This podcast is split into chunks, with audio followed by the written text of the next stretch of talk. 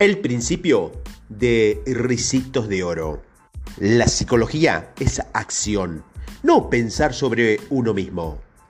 Hace poco, un cliente me explicó que no lograba cumplir sus objetivos en varias áreas claves de su negocio y que creía que el problema era que necesitaba ser más disciplinado. Al principio de mi carrera, podría haberme tomado en serio su queja y haber trabajado con él para convertirlo en una persona más disciplinada e incluso dedicar un tiempo a explorar sus patrones de autosabotaje y a animarlo, perdón, a esforzarse y a concentrar más en lo que realmente quería. Pero con el paso de los años, cada vez he visto más claro que el éxito no consiste tanto en convertirse en un tipo de persona diferente como es identificar lo que ya no funciona y continuar haciéndolo. Es lo que se conoce como el principio del risito de oro. Siempre hay una manera de hacer las cosas que encajan a la perfección contigo. ¿Creer que eres demasiado vago para tener éxito? Piensa en Matt Allen, el editor multimillonario responsable del clásico del desarrollo personal y del libro como Visualización Creativa y El Poder de la Hora. Tuvo que ingeniárselas para conseguir un permiso especial para entrevistarlo en mi programa de radio a las 11 de la mañana. Porque normalmente no hace nada relacionado con el negocio hasta que después de comer. Un hábito que desarrolló mucho antes de alcanzar su éxito financiero. Pregunta, ¿crees que no eres lo bastante duro para mantenerte en la selva del mundo de los negocios?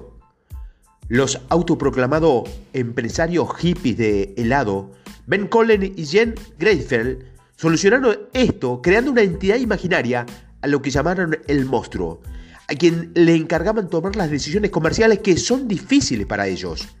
Y tal como Ben le dijo a Jerry, cuando las circunstancias económicas hicieron negocios, despedir a algunos empleados, el monstruo estaba hambriento, el monstruo tenía que comer. La cuestión es que puedes intentar adaptarte a lo que crees que es la mejor manera correcta de hacer algo o puedes emplear el principio de risitos de oro y encontrar la forma de hacerlo que sea la adecuada para ti. ¿Cómo podrías aplicar el principio de risitos de oro a la etapa final de tu proyecto imposible? ¿Qué estrategia funcionaría de maravilla para ti, incluso si nadie más piensa o quiere hacerlo de esa manera. Postdata. Chisito de oro se trata de una regla psicológica que toma el nombre del protagonista del cuento infantil, Ricitos de Oro y los tres osos. En el cuento, la niña va probando los tres platos de sopa, los tres sillones y las tres camas, y siempre elige la opción intermedia. En un principio, se aplica a diversos ámbitos. En la gestión empresarial se refiere a los objetivos. Un desafío alcanzable es lo que realmente nos enfoca y nos motiva.